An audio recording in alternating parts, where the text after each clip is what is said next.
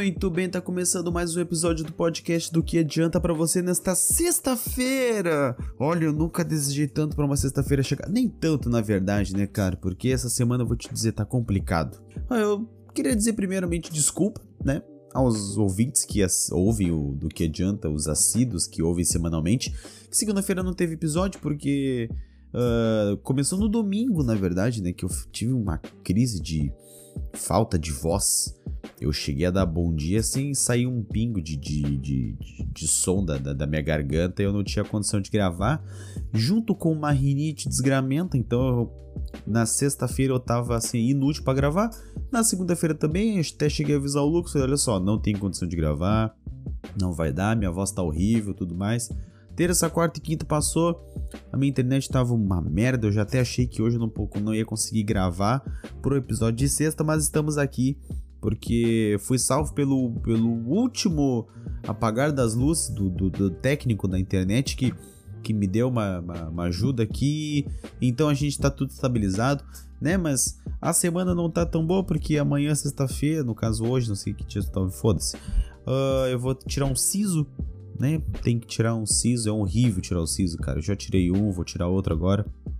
Eu tenho eu tenho más lembranças porque eu tirei meu primeiro siso lá em 2018, se eu não me engano.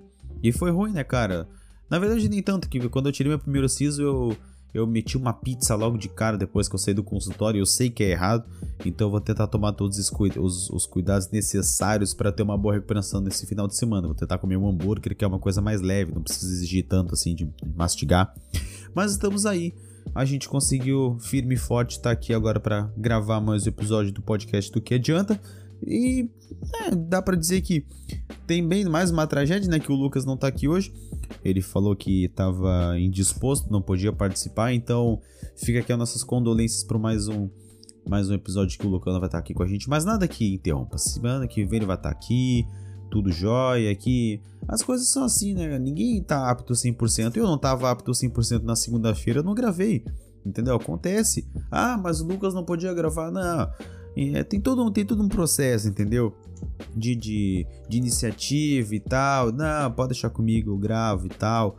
O Lucas ele tem esse anseio em, em meio restrito assim, de, de, de dar o, as boas-vindas, assim, a fala inicial para poder gravar. O Lucas ele é mais reservado, entendeu? Então ele falou assim: Não, deixa contigo, tu vai gravar, tá tudo de boa, não precisa se preocupar, tá? A gente espera. Não, ninguém, ninguém vai morrer se ficar se ficar sem um dia sem episódio, tu vai morrer.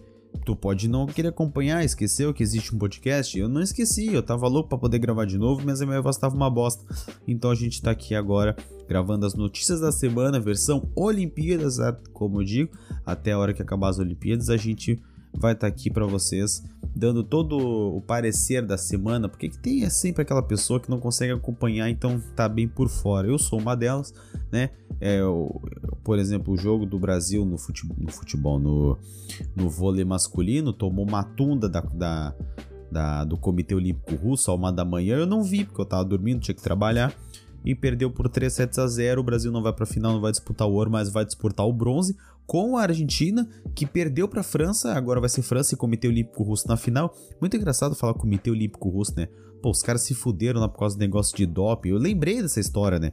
Que eu sempre fiquei me perguntando por que Comitê Olímpico Russo e não Rússia? Não Rússia, né? Aí eu me lembrei que eles tiveram um caso de doping lá na, no, nas Olimpíadas do Rio em 2016 e deu todo aquele escândalo. E só que não foi pego no doping podia estar podia tá agora disputando as, as Olimpíadas. E, bom, dá pra ver que eles devem ter selecionado os melhores pro vôlei e deram uma surra no Brasil, né? O Brasil tinha perdido já de 3 sets a 1, se eu não me engano, na fase de grupos. E pegar o Comitê Olímpico Russo de cara de novo é pedir para tomar uma ruim e eu tava certo disso. Eu sabia que não ia dar bom, o Brasil perdeu, infelizmente, né? Porque é uma das melhores seleções do mundo, sempre tá lá num patamar acima, mas, mas vai poder disputar o bronze e vai ganhar da Argentina, né? Ganhou na fase de grupos, não quer acreditar que não vai ganhar de novo, porque os caras são fregueses da gente pra caramba, né? A gente também teve o nosso grande Darlan Romani, né? Que é o, o cara que arremessa aquela bola, o arremesso de peso, exatamente, arremesso de peso. Ele foi o quarto lugar, ele não conseguiu se, se classificar para a final, mas assim, foi um quarto lugar muito honroso, tá? Não, tudo bem, ninguém gosta de ser o quarto lugar, mas pelas condições que ele estava treinando, foi muito importante ele ter chegado no quarto lugar, porque ele foi para Tóquio sem técnico, sabe? E, e sem técnico e estudar sozinho os, os adversários é complicado. Ele foi sem técnico por causa da pandemia e os treinos dele, né? Ele teve que improvisar, então ele, ele treinava no, no terreno baldio do lado da casa dele. Então, pensa, a gente já comentou semana passada, o Lucas e eu, sobre a precariedade da, da, da, do incentivo ao esporte que o Brasil dá para os atletas, entendeu? E o Darlan é um exemplo, né? Ele conquistou gente, é um cara de puta carisma da hora, um bom atleta, não tá em quarto lugar à toa. Claro que a gente quer todo mundo lá no alto escalão, mas infelizmente há sempre alguém que nos, nos, nos ultrapassa, né? Que tem uma habilidade maior que a gente, mas nada que um treinamento e um empenho faça a gente ser sempre o melhor amanhã. E ele treinava do lado da casa dele, tinha um terreno baldio, tem até vídeo e tal, dele arremessando e tudo mais. Então, não é por. É, não foi sim por falta de oportunidade de ter um lugar assim tal, bacana, uma estrutura, mas o empenho sempre teve. E ele tá de parabéns por, por dar essa alegria ao Brasil de de estar tá em quarto lugar com todas as dificuldades. Então fica aqui o nosso agradecimento ao Darlan Romani, um excelente atleta do arremesso de peso que possivelmente se der certo vai nas próximas Olimpíadas com uma estrutura melhor e consiga dar uma alegria maior para nós que é estar tá entre os três melhores, seja prata, bronze ou ouro. Tá joia? Eu esqueci de falar também, a gente tem as nossas meninas do vôlei, né? Elas estão, elas sim, as mulheres sim estão dando o que falar, estão invictas ainda, não perderam, graças a Deus estão lá firme e forte porque tem um puta time. Elas são excelentes. A Fegaray, a, a, eu só lembro da Fegaray de, de, de relance assim. Agora, Deb, Debinha, não, Debinha do futebol. Nossa senhora. Tá vendo? Por isso que eu não tô acompanhando, porque eu falo os nomes errados e eu só me ferro nesses bagulho. A Rosa Maria jogou bem pra caramba, eu vi uns lances. O pessoal do Twitter é assim, né? Eu tô muito no Twitter, então o pessoal posta bastante lance direto lá. O que elas jogaram, cara, o último jogo para chegar na semifinal foi incrível. Elas colocaram o jogo no bolso assim e deram o que falar. Agora eu vou pegar a Coreia do Sul, né, nas semifinais. A expectativa é que elas passem, porque, pô, quem tá, quem tá em invicto vai sempre estar tá lá no alto escalão, né? É, não quero acreditar que elas vão nos decepcionar. É claro que não vão. Não é os guris. Os guris chegaram lá, ah, todo marradão, tal, tal, tal, e foram lá e perderam, tomaram duas tundas pro, pro, pros russos. Eu vou falar russo, eu sei que é Comitê Olímpico Russo, mas eu vou falar russo. Falar Comitê Olímpico Russo é muito, é muito longo falar esses nomes, eu não tenho paciência para isso. E, né, as meninas elas ganharam o ouro em 2012, em 2012 e em 2008, né, na, nas Olimpíadas de Londres e Pequim, respectivamente. Em 2016, se eu não tô lembrado, elas ganharam o bronze. Eu não sei, elas acabaram não chegando para final.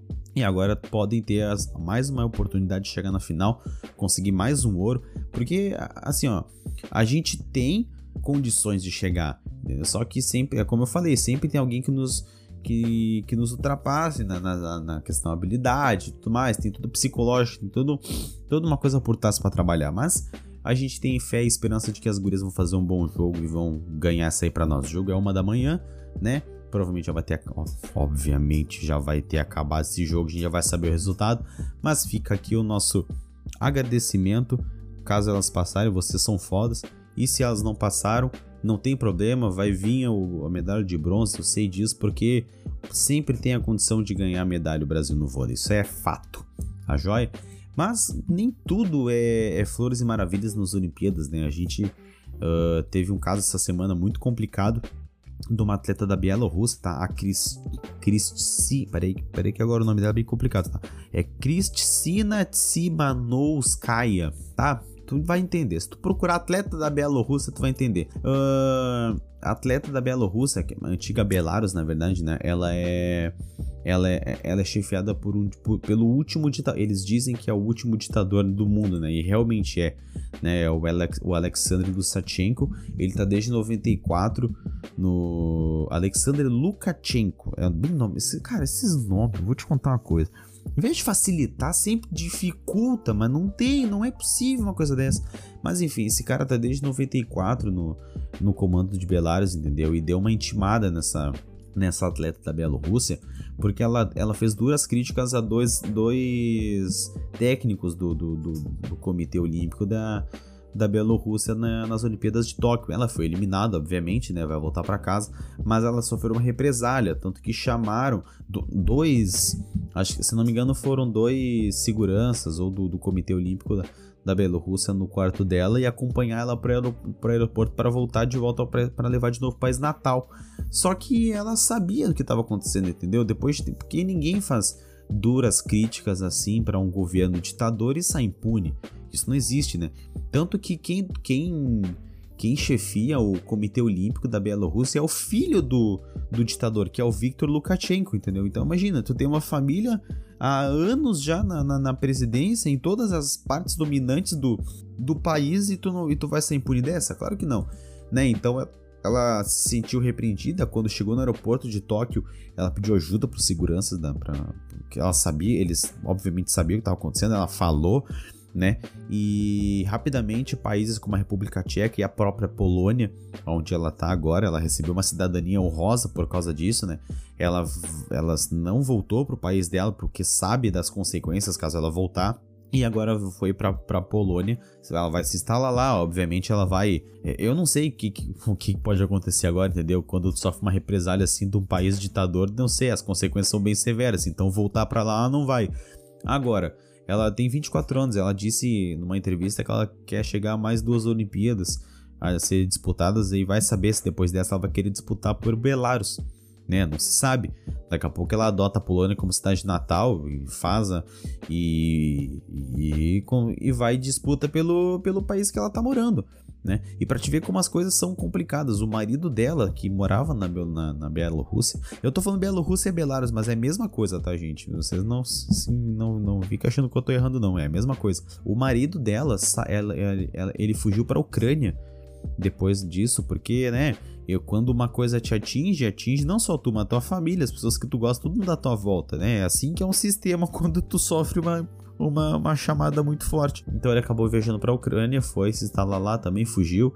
Tem uma entrevista também que rapidamente quer ver a esposa dele, dela, é, dele, obviamente. E que bom que fique tudo bem para ela, porque ninguém merece passar por isso, né? É sempre assim, cara.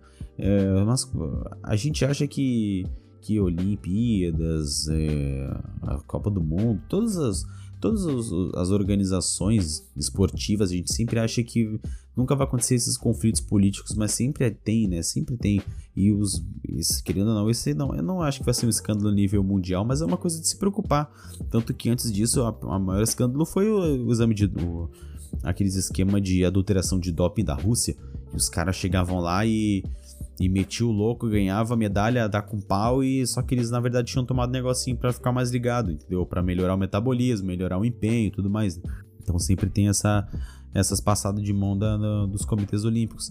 É, e eu tava me perguntando esses tempos também, né? Porque a gente vê agora nessas Olimpíadas, tá China, Tóquio, Japão liderando em questão de medalhas.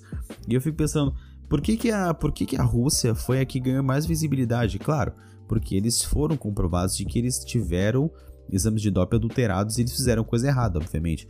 Mas ah, eles não. Será que não é de se questionar a fazer um, uma, uma investigação mais a fundo nessas três seduções que eu citei? Porque, né? Tudo bem. É, é meio estranho falar isso por causa que são países que realmente investem no, no, no, nos jogos, entendeu? Sabe da importância dos, dos Jogos Olímpicos porque eles querem ver o, os representantes dando orgulho pro país. Mas, né, nem tudo é o que é, entendeu? Sempre tem uma coisa que tu vai fazer para melhorar o empenho do outro. E o que eles fazem é alterar doping no, no, exame de doping, é tu dar um suplemento a mais, tudo mais. Eu também não sei o quão é seguro o exame de doping deles, se realmente comprova coisas assim e 100% de eficácia e tal mas eu fico sempre me perguntando se esses países com mais visibilidade nos Jogos Olímpicos não têm uma atenção a mais no exame de doping, para não passar por cima de países que realmente merecem, né, obviamente. Já não basta, já não basta os juízes dando uma força para algumas para alguns participantes das Olimpíadas, né, que nem aconteceu com Medina no surf, que nem aconteceu com, a, com o Baby no judô, então sempre tem essas coisa para ficar de olho, né? O doping não devia ser, mas infelizmente acaba sendo depois desse escândalo da Rússia.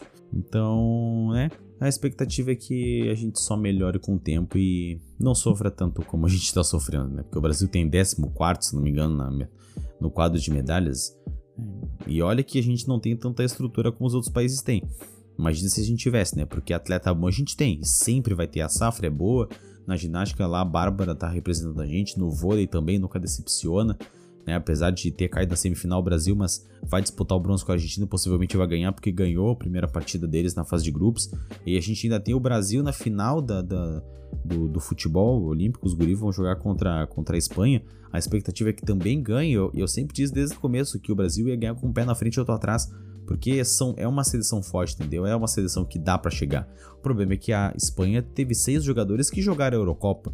Já estavam num alto escalão muito grande. Então, é, vai ser um jogo duro, difícil, bem jogado, bem pensado, mas que vai ser muito fácil pro Brasil, tenho certeza disso, tá bom? Então é isso aí. Essas foram as nossas notícias da semana, versão Olimpíadas. Lembrando sempre que a gente vai continuar nessa aí até o final das Olimpíadas. Uh, vamos ficando por aqui. Muito obrigado para quem ouviu até o final este episódio.